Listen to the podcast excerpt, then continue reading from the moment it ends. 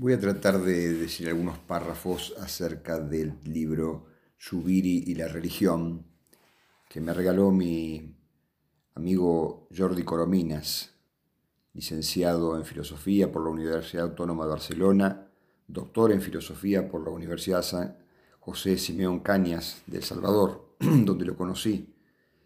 Y mm, hemos intercambiado algunas ideas y algunos pensamientos y le tengo en, en gran estima.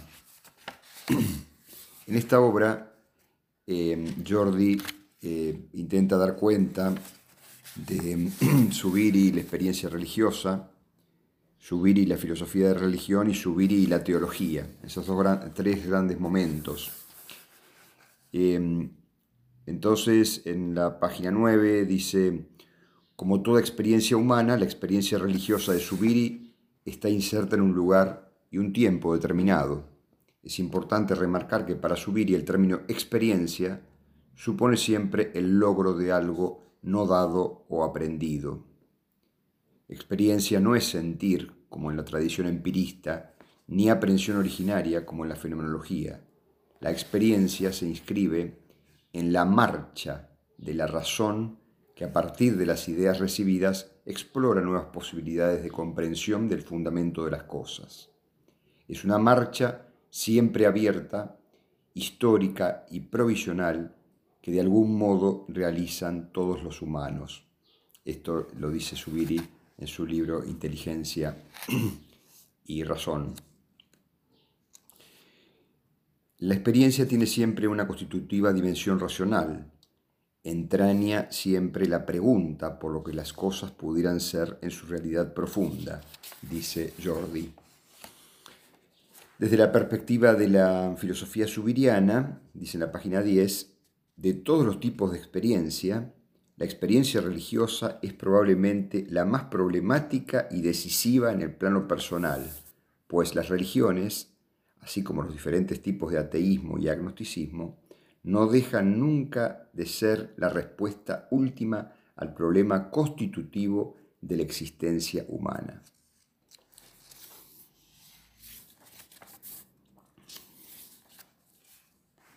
En, otro, en otra página dice, no hay voluntad alguna en el hombre que no sea un troquelado de tendencias e incluso determinados troquelados pueden llegar a producir alteraciones psicofísicas.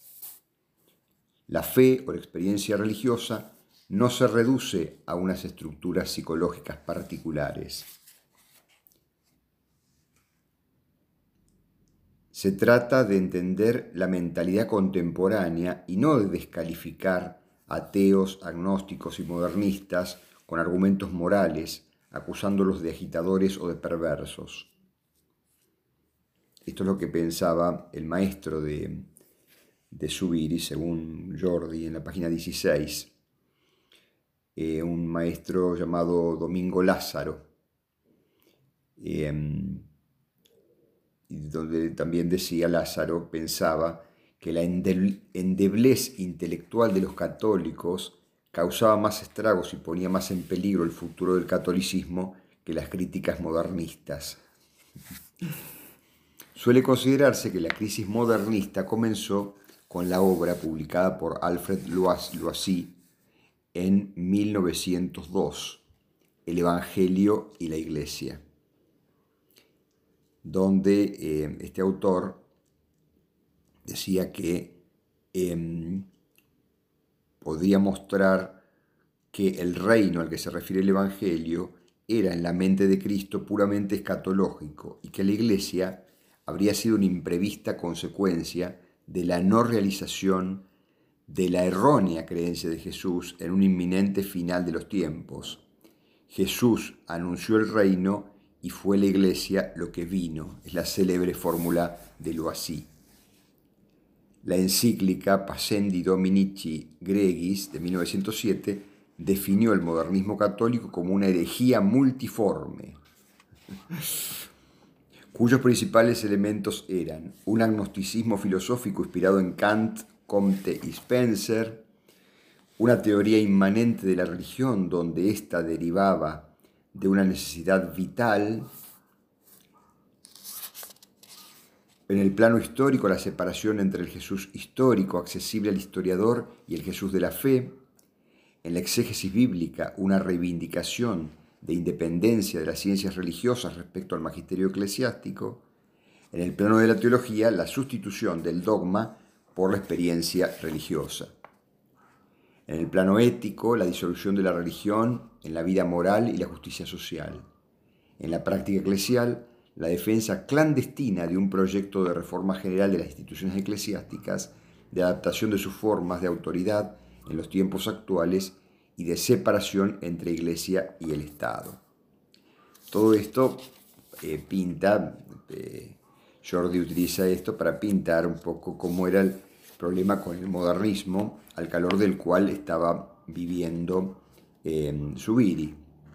El tiempo de la crisis modernista habría sido el tiempo de la incomprensión mutua entre la autoridad eclesial y aquellos que pretendieron renovar el pensamiento católico en sus diferentes sectores, exégesis, filosofía, dogma o espiritualidad. El sistema modernista, en tanto que sistema, habría sido una construcción de la Pascendi. Contrariamente a lo que se asevera, la encíclica no habría habido un movimiento, no habría habido movimiento modernista, sino diferentes tentativas de tomar en cuenta el mundo moderno, tentativas que operaban en terrenos diferentes, que no respondían al mismo espíritu y que no se podían unificar como si respondieran a la misma intención. Una cosa son las tesis exegético-históricas de Loisy y otras las de Lagrange, otras las teorías metafísicas de Blondel, otras las de Leroy o la Bertonier. Su único común denominador era la convicción que para trabajar en la reconciliación del catolicismo y del pensamiento moderno había que introducir cambios tanto en el seno del catolicismo como en el seno del pensamiento moderno. En la página 25 dice Jordi, ciertamente había razones para insistir sobre la gravedad de los problemas planteados por los biblistas, los teólogos, los filósofos, el desarrollo de las ciencias de la religión, las influencias protestantes, pero estos problemas no podrían ser tratados seriamente sin un verdadero debate intelectual en el interior de la Iglesia.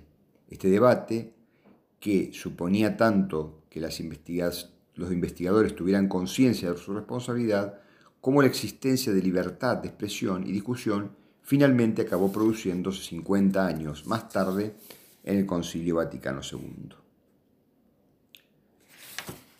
Así que bueno, aquí viene la crisis de 1916 a 1927, el modernismo de Xavier Zubiri. Así que allí relata este, Jordi un poco biográficamente cómo Zubiri va transitando estos momentos,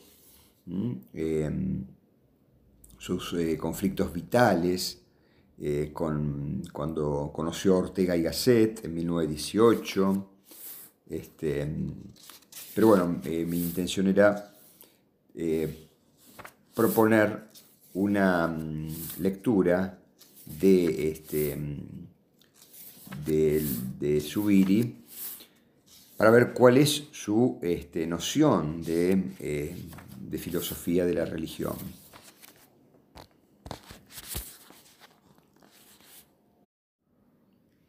El modernismo de Xavier Subiri.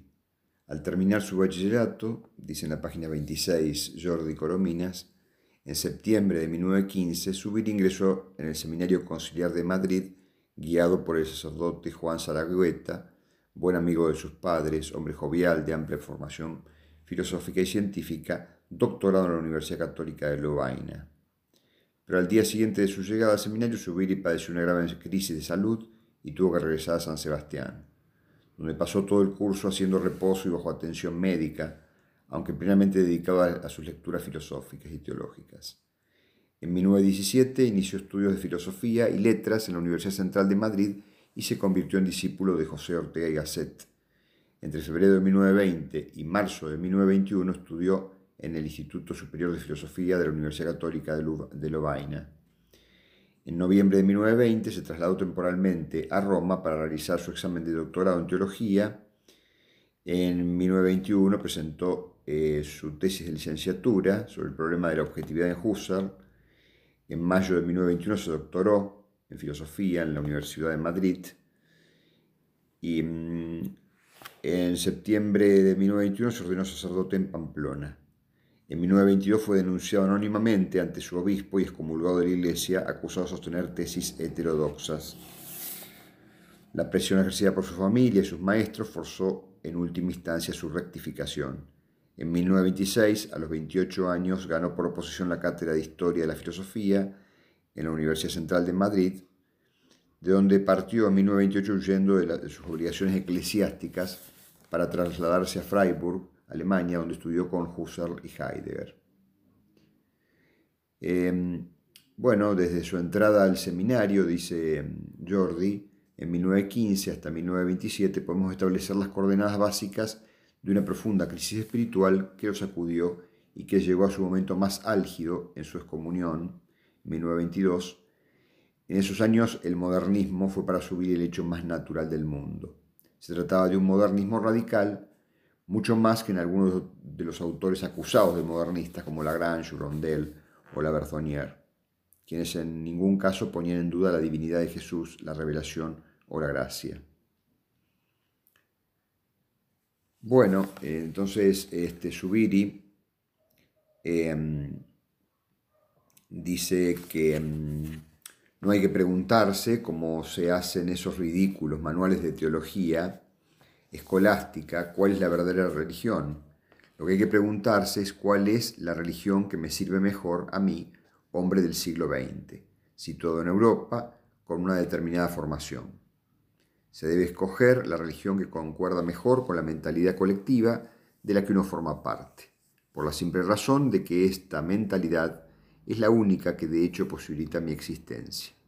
Por consiguiente, no se trata aquí de verdad absoluta, ni se debe desaprobar a aquellos que tienen otra religión. Cada uno tiene la suya y todas son igualmente buenas en sí. Todas son medios adecuados para desarrollar la vida religiosa íntima de los que se encuentran en las circunstancias históricas en las que estas religiones han vivido. Claro que hay ciertas diferencias, pero son unas diferencias puramente relativas. Del mismo modo que la civilización europea es relativamente mejor que la civilización china. Desde este punto de vista, y solamente desde este punto de vista, he acabado por admitir el cristianismo, no porque el cristianismo sea la verdad y las otras religiones un error, sino simplemente porque el cristianismo es el hecho social que concuerda mejor con nuestra mentalidad. Esto dice Sayer Subiri en la página 55 y 56, lo dice Jordi en una carta de Subiri a Rurix. Por otro lado, dice, la iglesia es como la religión de Israel, de la que es la heredera espiritual, la guardiana del monoteísmo. Estoy convencido de que la iglesia cambiará y evolucionará como lo ha hecho en los términos pasados en los tiempos pasados. Nadie sabe qué es lo que llegará a ser con el tiempo. Pese a los defectos reales que tienen todos los órdenes, sigue siendo más aceptable que el aislamiento protestante. Me uno pues a la iglesia y trabajo pacientemente en ella. No soy uno de esos espíritus ingenuos que creen que en la iglesia todo es luz manifiesta. La iglesia tiene sus puntos débiles y oscuros, pero en su conjunto tiene una gran superioridad, una tal superioridad espiritual que hace posible unirse a ella.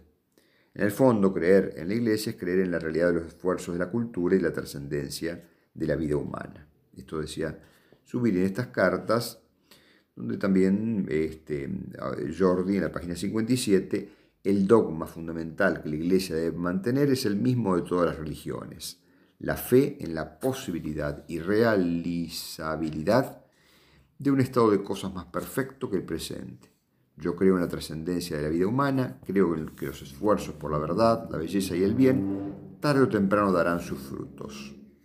Todas sus doctrinas tienen solo la finalidad de hacer inteligible esa fe esencial a los hombres de su tiempo.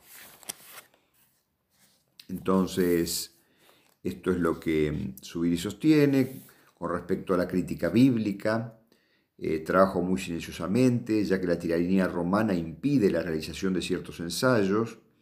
Em, se interesa, ¿cierto?, por el, los, la exégesis católica, este, Lagrange, con la fundación de la École Bíblica de, de, de Jerusalén en 1890. Em, pero bueno, entonces eh, eh, en, esta, en este modernismo estudia,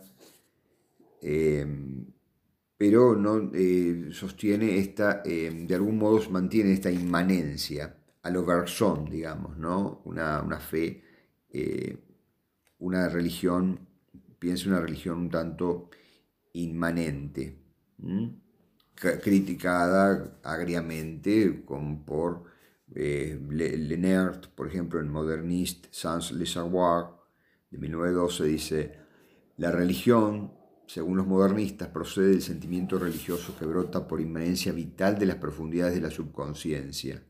Este sentimiento, informe al principio, va progresando y da lugar a las diversas religiones, entre ellas la religión católica.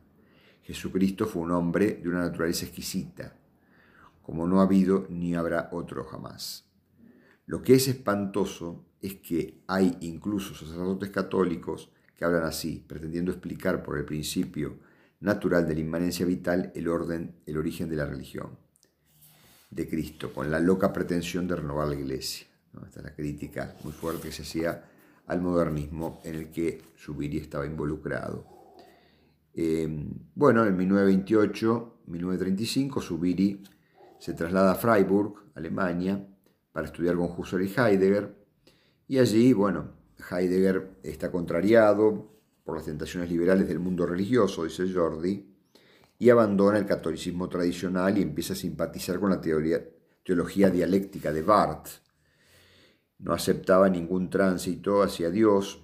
En Marburgo, Heidegger todavía pensaba que en Barth podía encontrar algo de la vida espiritual y recuperarse la naturaleza originaria de la fe cristiana frente al encubrimiento de la tradición. Este, entonces allí, eh, dice Heidegger, una filosofía cristiana era un hierro de madera, ni la filosofía puede ser creyente, ni la fe, que por su propia índole remite al hombre, el hombre a Dios, puede ser filosófica. Si una pretende entrar en el ámbito de la otra, deja de ser lo que es. ¿Mm? Entonces, aquí tenemos un Heidegger que em, quiere abandonar el sistema del catolicismo, como lo llama. Em, el sistema del catolicismo para Heidegger es la escolástica como filosofía institucional, la mediación racional de la fe y la colaboración entre metafísica y teología propias de la tradición católica. La religión es una posibilidad fundamental de la existencia humana, aunque ella difiera completamente de la filosofía. La filosofía también tiene su propia fe, que es la libertad del Dasein mismo, dice Heidegger en una carta a Elizabeth Blochmann. Entonces, esto influye eh, muchísimo en, en Subiri. Em, ¿no? La experiencia cristiana es algo radicalmente diferente que no precisa entrar en concurrencia con la filosofía. Cuando la teología mantiene que la filosofía es locura, el carácter misterioso de la revelación está mejor preservado. Por esta razón, los dos caminos se separan al nivel de la decisión última. ¿Mm? Esto es Heidegger.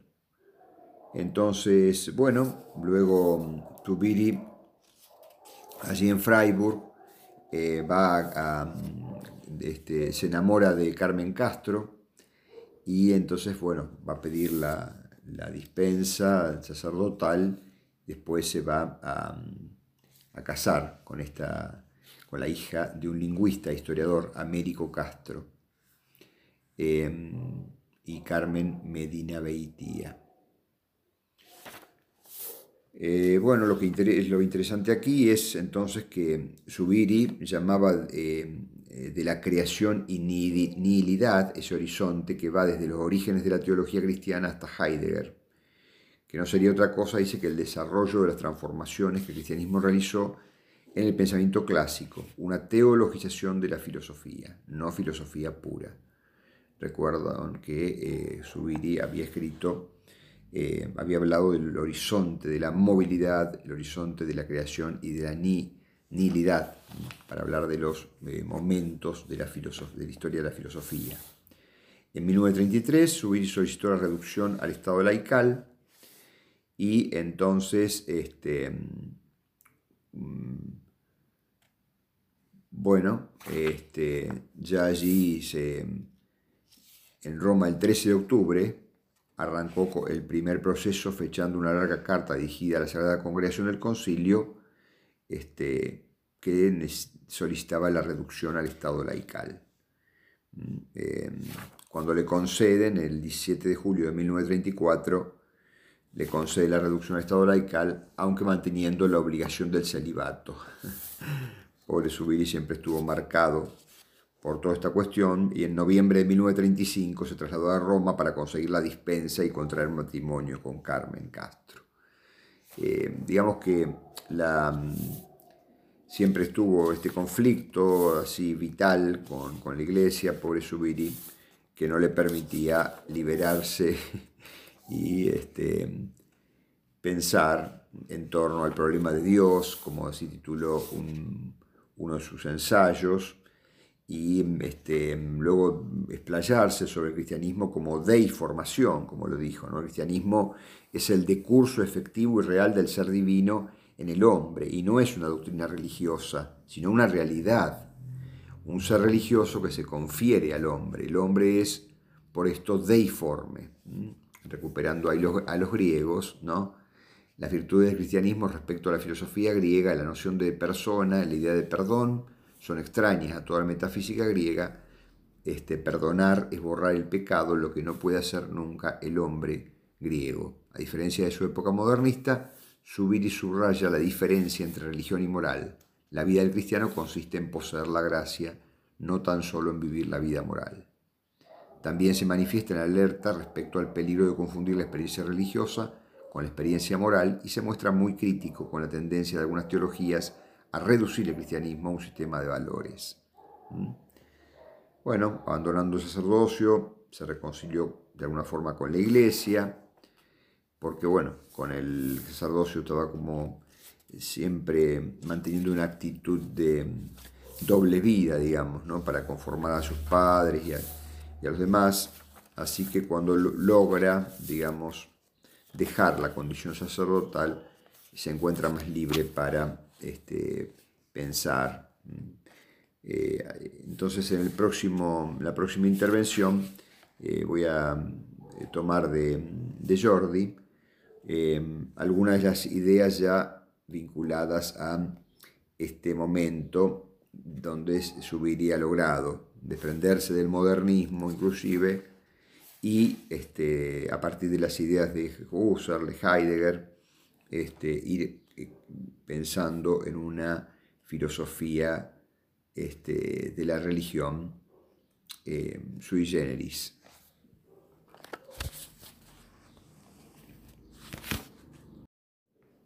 Según Jordi, en 1961, Subiri conoce a Ignacio de Curía, que eh, estaba estudiando con Karl Rahner en Innsbruck. Tenía 31 años y quería hacer su tesis doctoral con Zubiri. Y allí, bueno, se creó una linda relación, según cuenta Jordi, en la página 104. Y mm, entre los dos, Zubiri necesitaba, dice, un carácter lanzado y optimista como el de Yacuría para animarse a escribir sus cursos, y Yacuría encontró en él una fuente de inspiración para su teología y sus trabajos filosóficos. Y mm, entonces el Curía em, mantuvo una relación em, donde mm, le, hacía, le hizo saber también su compromiso con la teología de la liberación. Subiri, distante con algunos de los planteamientos teológicos de Curía, respetó siempre su camino. ¿no? Este, dice acá Jordi. En la época que conoció a Ignacio, Subiri seguía con mucho interés los trabajos del Concilio Vaticano II, que de algún modo mostraban que la crítica del modernismo había este, calado profundamente y el Vaticano II lo que hacía era una especie de respuesta a esas asignaturas pendientes y este, de esa crisis modernista por la que tanto sufrió, sufrió Subiri dice Jordi, ¿no? Entonces, eh, los cambios ahora parecían darle la razón en muchas de las cuestiones que había defendido. se suprimía el juramento antimodernista y el índice de libros prohibidos, se quería dialogar con el mundo moderno, ¿no? el Concilio Vaticano II fue un mayor relajamiento para atreverse a anunciar determinadas ideas filosóficas y para manifestarse como teólogo, también en el caso de, de entonces, mm, de aquí, digamos, bueno, eh, también están estas, las nociones de eh, la concepción de la vida y de la muerte, em, que se expresan en, en Subiri. Cuando el hombre muere, dijo abiertamente, a partir de entonces muere todo entero, siendo la resurrección una recreación y una gracia total. En el curso Tres Dimensiones del Ser Humano, Individual, Social e Histórico inédito en 1974, dice Subiri, el hombre es una realidad psicoorgánica, tan formalmente psicoorgánica que no cabe que se escinda en dos, de un lado la psique y de otro el organismo. Algunos se preguntarán qué es lo que pasa con las almas después de muertos. No sé lo que pasa, pero no es de fe que sobreviva. Lo que es de fe es que quien sobrevive es el hombre y no solamente el alma.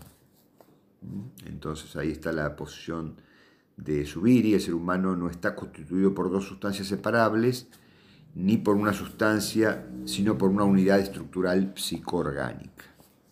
Ni el organismo ni la psique tienden por sí mismo, tienen por sí mismo sustantividad.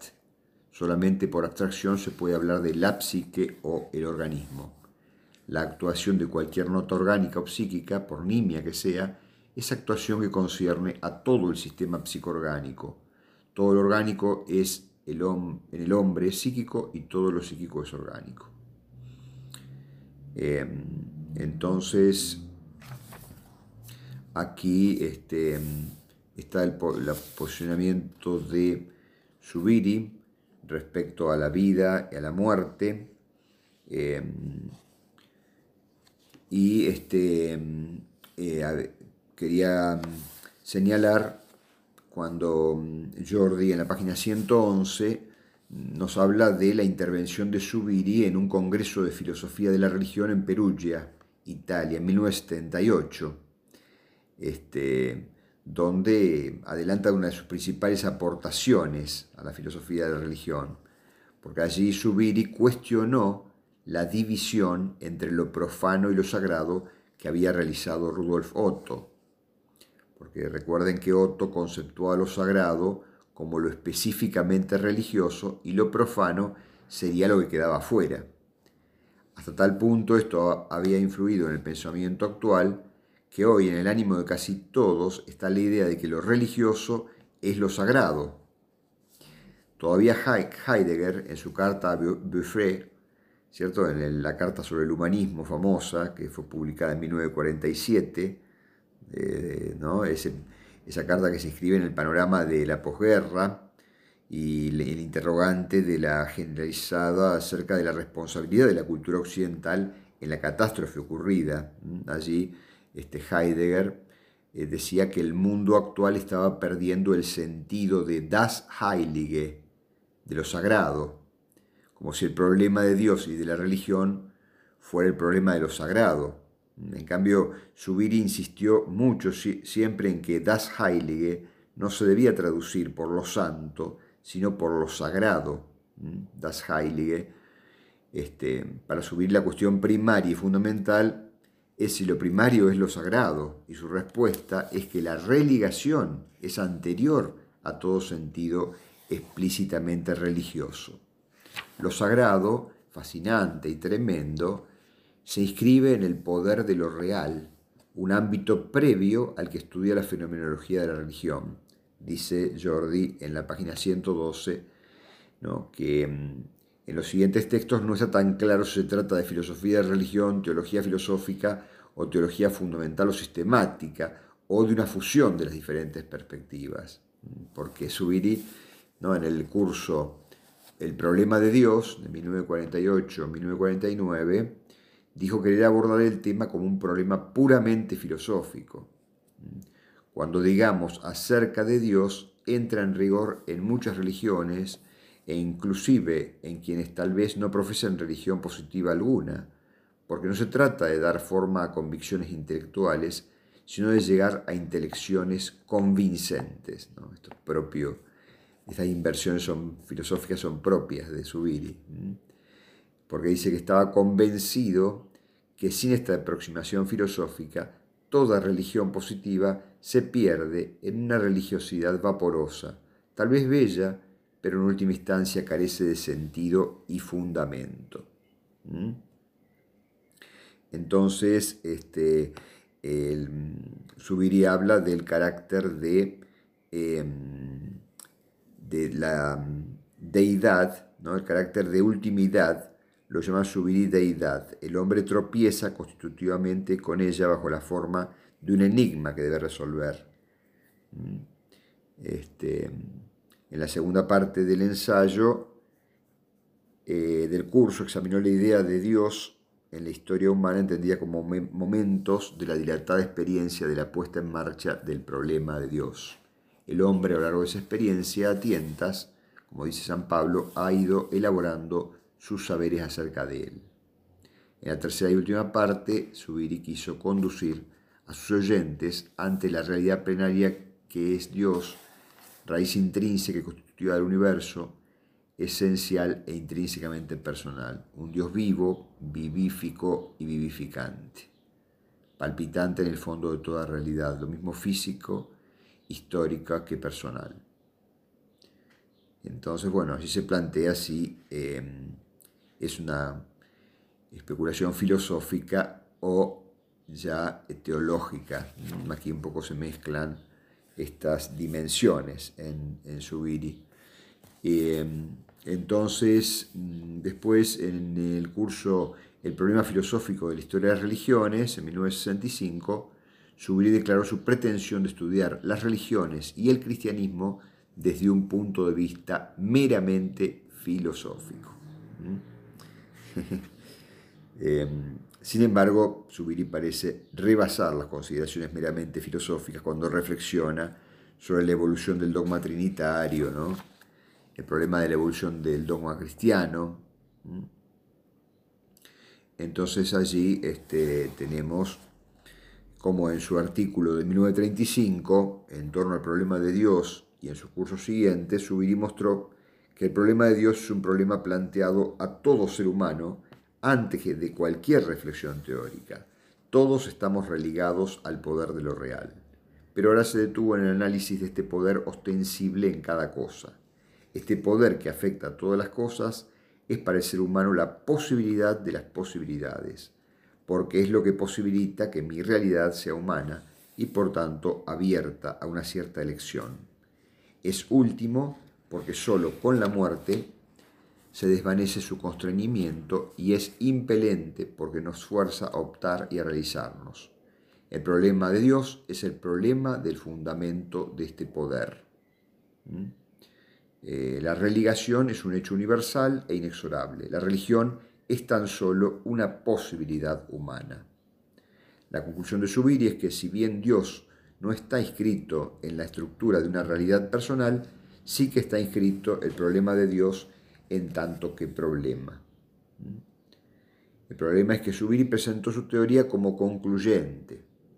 Trata de mostrar la razonabilidad de una opción monoteísta, la opción cristiana, el encuentro con Dios a través de Cristo.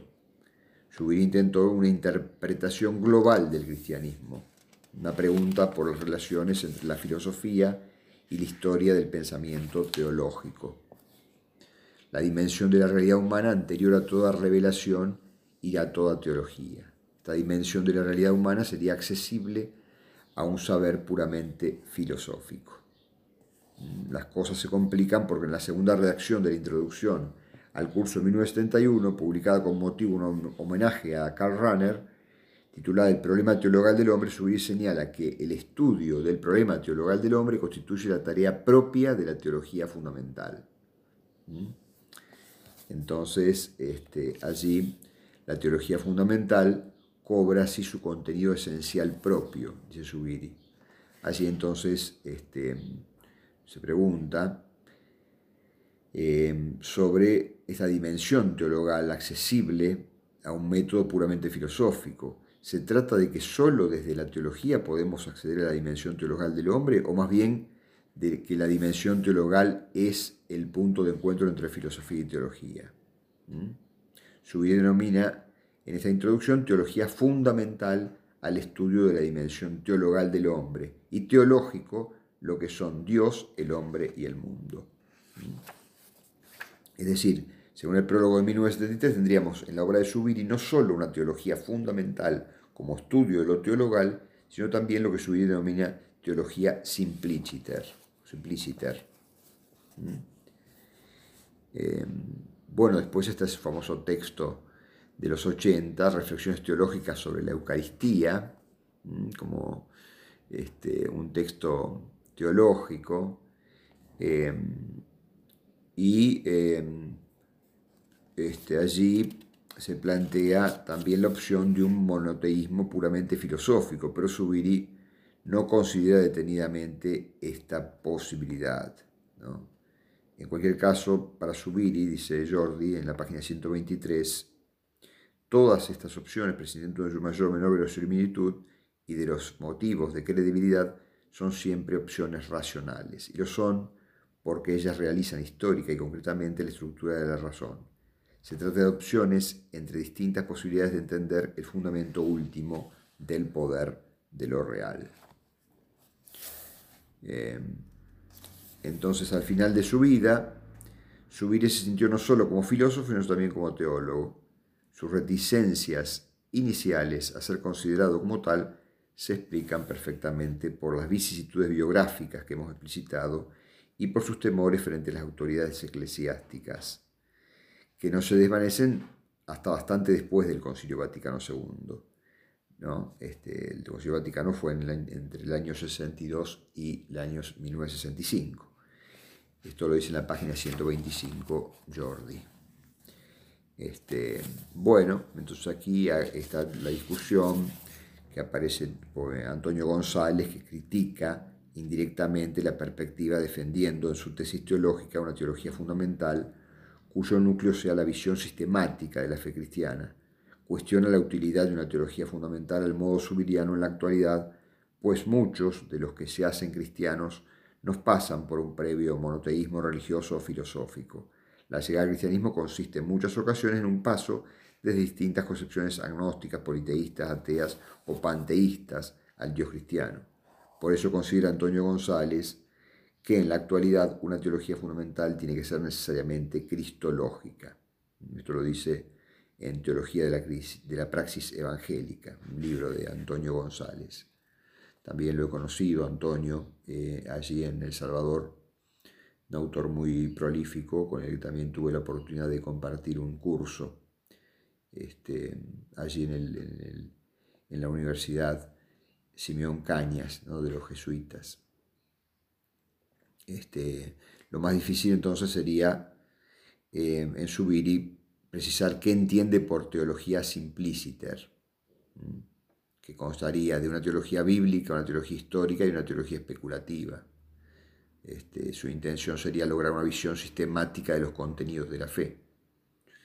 En conclusión, hemos distinguido distintas etapas, dice Jordi, en la experiencia religiosa de Subiri, una primera etapa muy marcada por su familia, por el Colegio de los Maristas en San Sebastián, un periodo de crisis y de abandono de la fe católica, en el que asume un credo modernista, una etapa de progresivo renacimiento de su fe y finalmente un, momento de expresión intelectual de esta fe. En esta cuarta etapa, Subiri temió primero manifestarse como teólogo y dijo querer hacer una filosofía de la religión o una consideración filosófica de problemas teológicos, para acabar reconociendo sin ambagues sus trabajos sobre Dios como teológicos.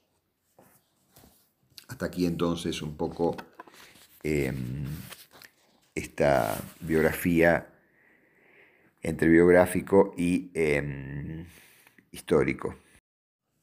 Bueno, en este audio voy a compartirles el capítulo sobre Xavier Subiri y la filosofía de la religión del texto de mm, eh, Jordi Corominas, filósofo barcelonés, ¿no? muy ligado a la filosofía de la liberación pensada en términos de eh, Salvador, ¿no? muy vinculado a este, todo lo que fue la repercusión del trabajo de Ignacio de la Curía.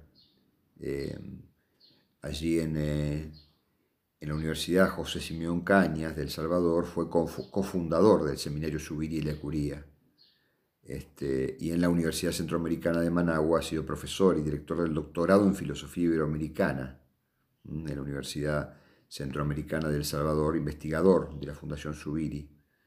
Este, ha escrito Ética Primera, aportación de Subiri al debate ético contemporáneo, y después con Albert Vincenz el libro Xavier Subiri, La soledad sonora, y ha publicado muchos artículos, ¿no? Jordi, la verdad que es un escritor muy prolífico, pero muy, muy claro en cuanto a este, todo lo que ha sido el aporte subiriano.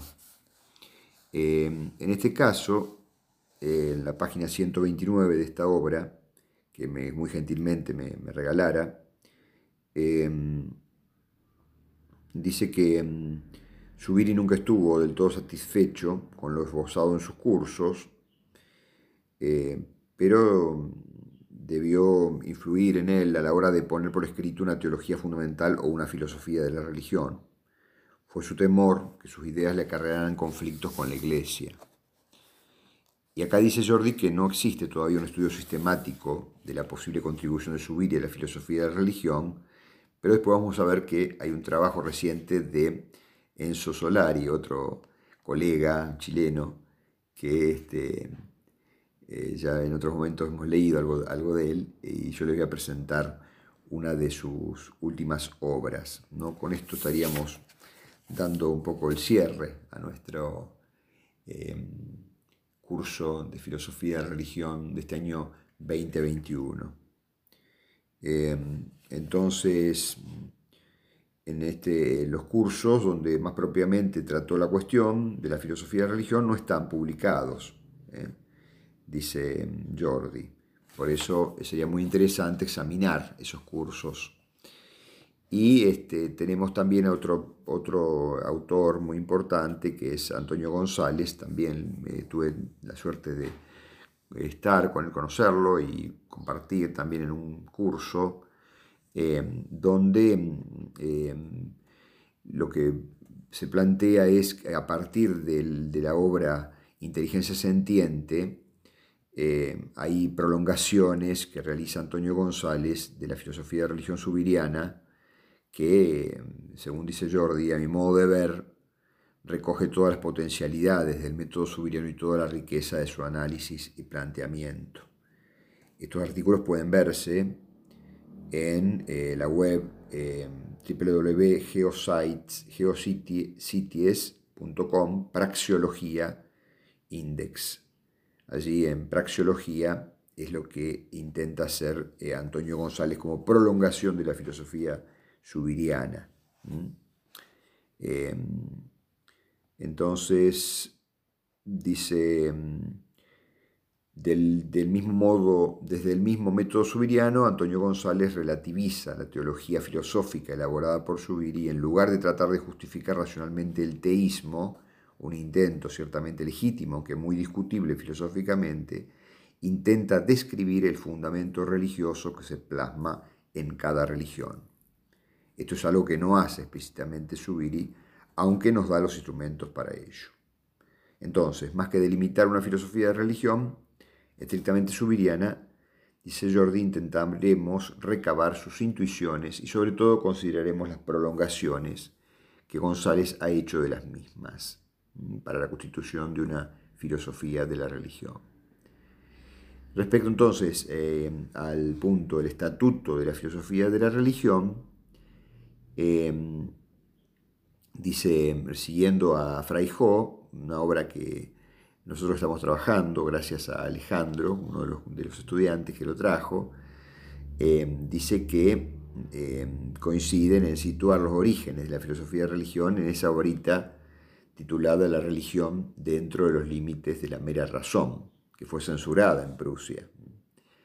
Este, la primera obra que analiza históricamente el surgir de la filosofía de religión fue publicada en Berlín en 1800 por el kantiano Berger. En ella se equipara la filosofía de la religión con la historia de una reflexión libre sobre la religión. Freijo subraya como condiciones para la nueva disciplina el quiebre con el pensamiento dogmático, la liberación de la asfixiante tutela religiosa en la que se vivía y el giro antropológico y el descubrimiento de la pluralidad de las religiones. ¿Mm? Entonces, em, la filosofía supone para su surgimiento un clima cultural en el que la secularización moderna ha avanzado bastante como para reivindicar una separación de esferas y una cierta distancia o capacidad de distanciarse críticamente de la propia religión para tratar de estudiar a todas las religiones en pie de igualdad. ¿Mm? Para su vida es muy importante tener en cuenta este origen histórico de la filosofía de religión y de las ciencias religiosas, pues considera que su constitución en el siglo XIX las impregnó de una mentalidad que de algún modo las condiciona y que no les es necesariamente consustancial. Mientras que en el siglo I, I y II dominaba una mentalidad gnóstica, en la que se pedía a la religión una supercomprensión de la realidad desde el punto de vista trascendente, en el siglo XIX la mentalidad era contraria, la razón estaba en crisis. Si la comprensión de la realidad venía caracterizada por un no saber, mucho menos se puede pretender saber algo del más allá. Es lo que, en un sentido muy amplio, Subiri califica de mentalidad agnóstica. Dos maneras de acercarse al estudio del hecho religioso en nuestra cultura, desde la teología o desde la filosofía de la religión. También ¿no? este, este problema de la distinción entre filosofía, religión y teología se complica un poco allí donde la filosofía y teología se tocan. ¿no? Por ejemplo, algunas filosofías pretenden hacer teología filosófica y esta es muy diversa.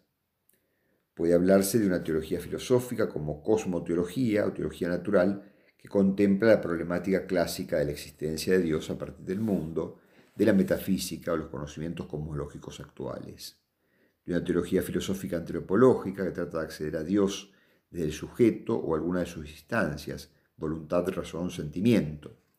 Los que parten de la razón suelen focalizarse en el argumento ontológico o en alguna de sus múltiples formas, dice Jordi.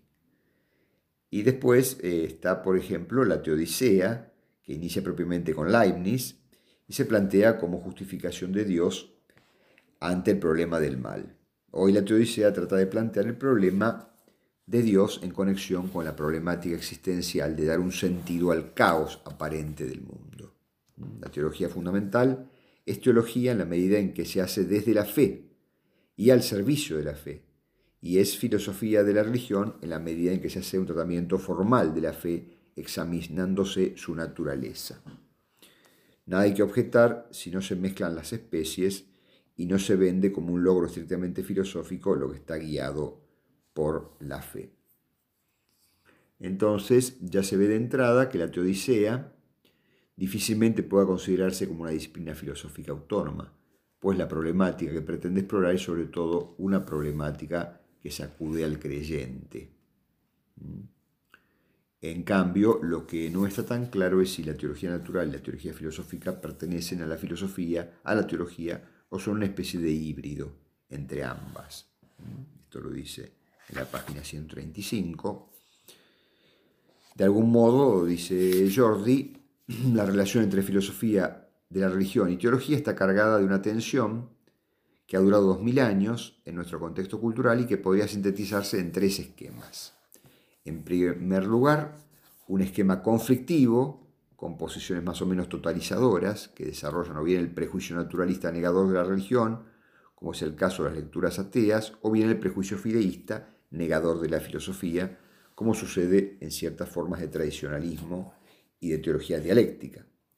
En segundo lugar, un esquema subordinacionista que pretende integrar una de las partes a la otra, en tercer lugar, un esquema dualista que nos lleva a posiciones concordistas por principio que normalmente cultivan la teología natural en lugar de la, filosofía de la religión. Otra cuestión, en ninguno de los tres casos, dice Jordi, es posible hacer una filosofía de religión que sea realmente autónoma y que no sea, por tanto, sirvienta de la teología o de la antiteología. Otra cuestión no menos complicada es la de distinguir la filosofía de religión de diferentes tratamientos filosóficos posibles del hecho religioso. Podemos enumerar al menos cuatro. Una fenomenología del hecho religioso y afina a ella una hermenéutica filosófica de la religión. Segundo, una filosofía analítica del lenguaje religioso. Tercero, una antropología filosófica del ser humano como abierto o cerrado a lo religioso. Y por último, una teología filosófica positiva, natural, metafísica, antropológica o racional o negativa, por ejemplo Freud, Marx y Nietzsche. ¿Cómo debe entenderse la filosofía de religión? Como un tratamiento específico respecto a otros, como la suma de todos o como una precisa articulación de los mismos. La filosofía de religión como disciplina filosófica autónoma se podría definir como aquella área que tiene por objeto esclarecer la naturaleza, el sentido, las implicaciones y el valor de la religión y sus relaciones con el resto de la cultura mediante una reflexión sobre el hecho de las religiones, conocido por, por las ciencias de la religión y el propio método filosófico, así como una valoración crítica de las teorías a que éstas han dado lugar y un replanteamiento de las diversas teorías filosóficas que intentan justificar a Dios, ya sea positiva o negativamente. Este es el estatuto que le atribuye Subiri a la filosofía de religión en su curso de 1947. Junto a las ciencias de la religión, cuyos resultados recoge también en este curso, Subiri defiende una filosofía de la religión cuya relación con ellas es exactamente la misma que mantiene con cualquier ciencia. Entonces, como objeción a la filosofía de religión, se podría argumentar que casi siempre se acaba haciendo en ella un tratamiento dogmático de la religión, desde los supuestos de la propia opción filosófica profesada desde una actitud demasiado segura de sí misma. Claro está que tratar el tema de la religión desde, desde los propios presupuestos filosóficos es algo perfectamente legítimo, con la condición de que se tenga conciencia de ello y de que la propia opción filosófica sea asumida de manera crítica y no doctrinaria. Es la tranquila posesión de una filosofía lo que inspira desconfianza, puesto que la filosofía no es nunca un lugar de confort intelectual. En cualquier caso, lo que más interesa de la filosofía de religión de Raigambre subiriana es su radical adogmatismo, su invitación a clavarnos continuamente el aguijón de la crítica. Esto dice Jordi en la página 140. Entonces, em, bueno, Subiri este, va a decir que em, va a hablar de religación. Entonces dice que el hombre está constitutivamente vinculado o religado a lo que le impulsa a ser y le hace ser. Y esta religación es una dimensión del hombre y es también el fundamento de la religión y el origen de la libertad. Dice, estamos forzados a optar libremente entre determinadas posibilidades. El estar religado nos descubre que hay lo que religa, lo que constituye la raíz fundamental de la existencia, y esa raíz es el ens fundamentale o fundamentante, lo que todos designamos por el vocablo Dios. Así el hombre no necesita llegar a Dios, porque consiste en estar viniendo de Dios y por lo tanto en estar siendo en Él. Esto no implica que tengamos una experiencia de Dios, ni se prejuzga que podamos conocer su existencia y su naturaleza, sino únicamente, exclusivamente, que por la religación estamos abiertos a Él como fundamento. Subiri tiene clara conciencia de que el tiempo actual es tiempo de ateísmo. Los que no somos ateos somos los que somos a despecho de nuestro tiempo, como los ateos en otras épocas lo fueron a despecho del suyo. Para Subiri este es el verdadero ateísmo, que tiene poco que ver con la negación de una determinada idea de Dios. En Naturaleza, Historia y Dios, la página 4, 488, citado este, por Jordi en la página 141 de su librito, dice, cuanto más se vive, es más difícil ser persona. El hombre tiene que oponerse a la complicación de su vida para absorberla enérgicamente en la superior simplicidad de la persona. El éxito de la vida es el gran creador del ateísmo. La confianza radical, la entrega a sus propias fuerzas para ser y la desligación de todo son un mismo fenómeno. Es lo que San Juan llamó en frase espléndida la soberbia de la vida. Nuestra época es rica en este tipo de vidas ejemplares por todo concepto, pero ante las cuales surge siempre un último reparo. Bueno, ¿y qué? Existencias magníficas de espléndida figura, desligadas de todo, errantes y errabundas. Esto es lo que dice este Subiri en Naturaleza, Historia y Dios. Y luego también, eh, en otro eh, texto, la filosofía de religión dice, no intenta sino considerar los hechos religiosos desde el punto de vista del ser, y esta consideración de la religión desde el ser o la realidad no puede hacerse sin el recurso de las diferentes ciencias positivas que investigan las religiones. La filosofía de religión debe proporcionar algo así como las categorías ontológicas de la realidad religiosa. No se trata de tomar partido por ninguna de las religiones positivas, sino de una reflexión filosófica sobre lo que hay de religión en todas las religiones, sobre la esencia y la existencia de la religión en cuanto tal, independientemente de toda confesión religiosa. Desde esta definición de filosofía de religión, tendremos que preguntarnos con mucha cautela qué partes de los libros El problema filosófico de la historia de las religiones y Hombre y Dios van más allá de una filosofía de la religión. Es decir, toman partido por una u, otra determinada confesión religiosa. Esto dice en la página 143 Jordi. ¿no? Eh, dice, considera que una filosofía de religión que quiere dar cuenta de los hechos religiosos tiene que tomar en cuenta la mentalidad de la época. El siglo XIX, en el que ha surgido la filosofía de la religión y las ciencias religiosas, tiene una mentalidad que agrupa diversas filosofías, vitalismo, positivismo, pragmatismo, kantismo. En su diversidad todas ellas mantienen la idea de que la razón es sólo la facultad de organizar la experiencia. En el positivismo, lo único que el principio de causalidad autoriza es la organización de las cosas de la experiencia bajo forma de leyes. En el pragmatismo, el principio de causalidad representa un esquema vital para orientarse cognitivamente en la realidad.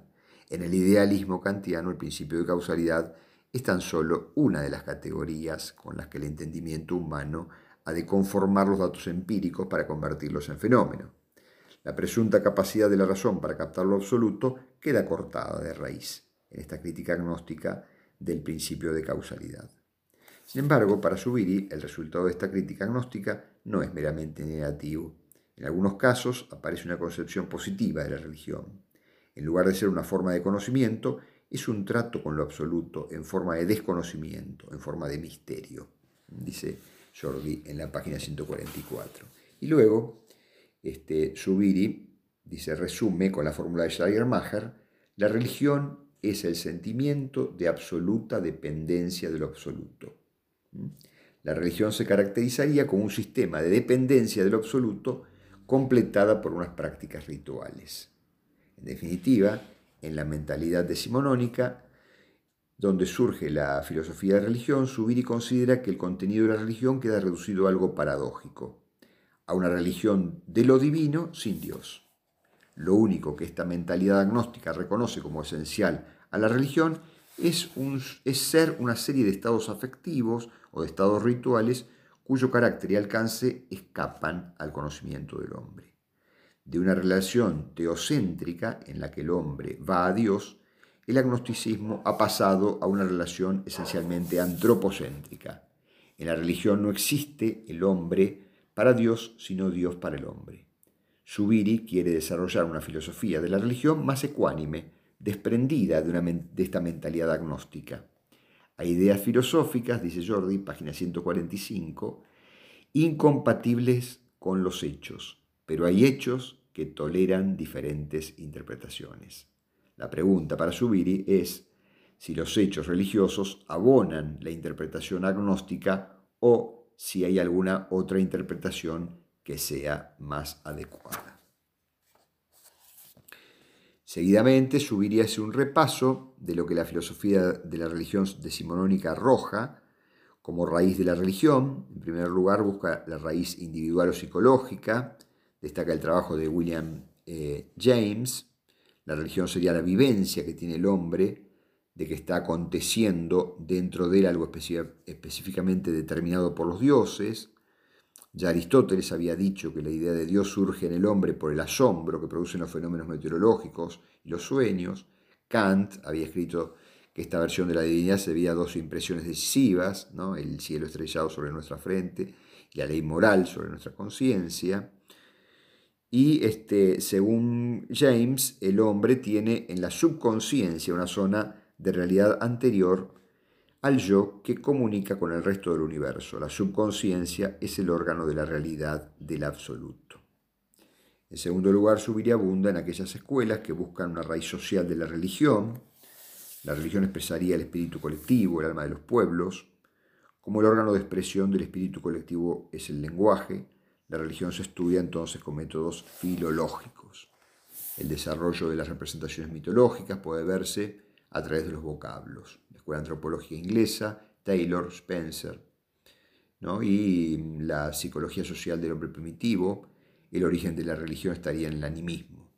Para Durkheim, ¿cierto? el origen de la religión estaría en la presión social, la idea de Dios solo surgiría como evolución de la idea de lo sagrado, como una personificación del poder social en cuanto tal. Serían dos casos extremos de un fenómeno único la estructura metafísica del espíritu humano como impulso vital y como duración en eh, Bergson. En cuanto a las formas de religión, Subiri señala que se ha impuesto como un dogma el evolucionismo de Taylor. La religión pasaría por tres estadios fundamentales, animismo, politeísmo y monoteísmo. Em, luego, dice Subiri, que em, finalmente ¿no? Eh, se pregunta por el valor de verdad de las religiones positivas, en qué consiste la verdad de la religión en cuanto tal. Si por verdad se entiende la conformidad del pensamiento con las cosas, las ideas religiosas carecen de verdad. Pero si la verdad es la realidad misma, entonces las religiones son todas verdaderas. La religión, como forma de realidad, es el acontecer de lo absoluto en nosotros, un acontecer gracias al cual somos lo que somos en nuestra misma intrínseca relatividad. Se plantea reflexionar cuatro puntos que no llega a relacionar. La, relación, la religión como forma del ser del hombre, los actos constitutivos de la religión, la religión en la vida humana, religión y religiones, el problema filosófico de la historia de las religiones. Eso sí lo desarrolla en el problema filosófico de la historia de las religiones.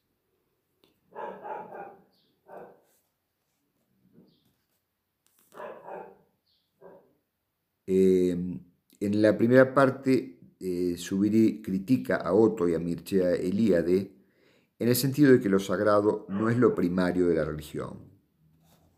En la segunda parte es una descripción muy interesante de tres vías o rutas. La vía de la dispersión, que es la propia del politeísmo, la vía de la inmanencia, propia del panteísmo, y la vía de la trascendencia, a la cual adjudica el monoteísmo. Y dice que subir en ese texto. Eh, el problema filosófico de la historia de las religiones, que toda la diversidad de las religiones es fruto de la palpitación de un Dios personal y único y trascendente en el seno de todo espíritu humano. Las tres vías tienen verdad a su modo, pero no son equivalentes ni optativas. Bueno, después en el libro El hombre y Dios ¿no? hay una peculiar teología filosófica y para Subiri eh, no parte del hombre o de una dimensión suya para acceder a Dios, sino de la experiencia metafísica del poder de lo real. Eh, lo propio de una filosofía primera de realidad subiriana es el análisis de los actos y de lo actualizado en los mismos, mientras que lo propio de los otros saberes filosóficos, teológicos y científicos es la elaboración de teorías sobre el fundamento, marchando con la razón allende lo actualizado en los actos. Este análisis nos colocaría ante la posibilidad de un proceso permanente de remoción de prejuicios. Dice mm, González, el problema de la teología en Subiri, la filosofía perenne no sería entonces ni un saber asegurado por la aureola de la autoridad, ni sería tampoco un cuerpo de evidencias apodícticas. La filosofía perenne sería un proceso de permanente radicalización en el análisis de los hechos actualizados en la aprehensión. Y allí, en el texto Estructuras de la Praxis, ensayo de una filosofía primera, dice Antonio González, la, la praxiología podría constituir en el siglo que comienza, se refiere al siglo XXI, un campo inédito para filosofar radical libremente, como lo constituyó a su modo la fenomenología en el siglo XX que termina. Página 151, nota al pie de Jordi. Lo mismo cabe decir de la filosofía de religión como teoría filosófica del hecho religioso. Podríamos distinguir entre una parte analítica descriptiva y una parte explicativa teórica. La parte analítica equivaldría en parte a lo que Subiri designa como dimensión teologal. Este, entonces, este texto dimensión teologal, ¿no? todo hombre y toda historia es experiencia de Dios, de acuerdo al método subiriano, se trata de describir aquello inmediatamente actualizado en los actos humanos que tenga que ver con lo que usualmente llamamos religión y que es accesible a, cualquier cualquiera independientemente de su confesión religiosa o atea. Em, el método analítico descriptivo subiriano puede proporcionarnos una nueva filosofía de la religión. El objeto de la filosofía de religión es el hecho religioso en todas sus formas. La perspectiva de la filosofía de religión es la de una especie de metalenguaje de la teología. Si me permite rizar el rizo, dice Jordi, propiamente desde Subiri no deberíamos hablar de filosofía de religión, sino de filosofía de la religación, que incluye como su objeto de estudio, en total paridad, las respuestas religiosas y las arreligiosas al problema de la justificación de los actos humanos. Sería una filosofía de religión capaz de mantener la misma distancia crítica respecto a las teorías más marcadamente teológicas de las religiones históricas que respecto a las teorías más marcadamente metafísicas de la tradición filosófica.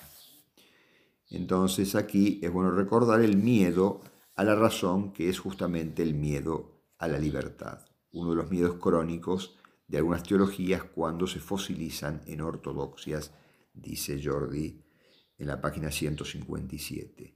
Si el creyente cristiano no tiene miedo a la razón, es porque tiene fe.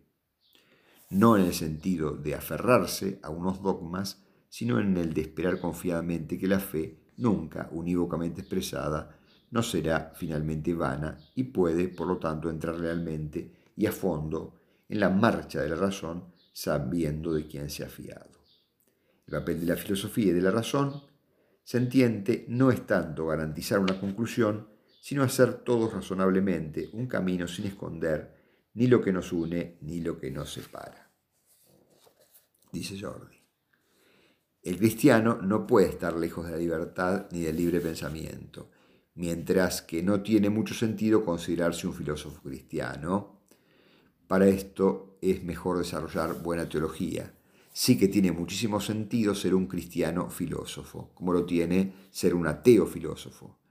Aquello que coarta el pensamiento no es propiamente la fe, sino la fe vivida en régimen de ortodoxia, es decir, un régimen de magisterio eclesiástico o teológico vinculante. Todo tipo de ortodoxias, tanto políticas como teológicas, acaban siendo una forma sutil y eficaz de represión intelectual y un escándalo para la fe. Dicho todo esto, hay que añadir que entre filosofía y religión habrá siempre un cierto grado de tensión. Al menos en el cristianismo, la revelación implica un cierto hiato, un corte. Al Dios crucificado no hay modo de llegar mediante algún razonamiento, análisis o reflexión filosófica. Pero esa tensión no impide una convivencia fructífera entre ambas, con altercados graves de vez en cuando, si son capaces de continuarse respetando su autonomía y de relacionarse sin complejos dice Jordi, página 158.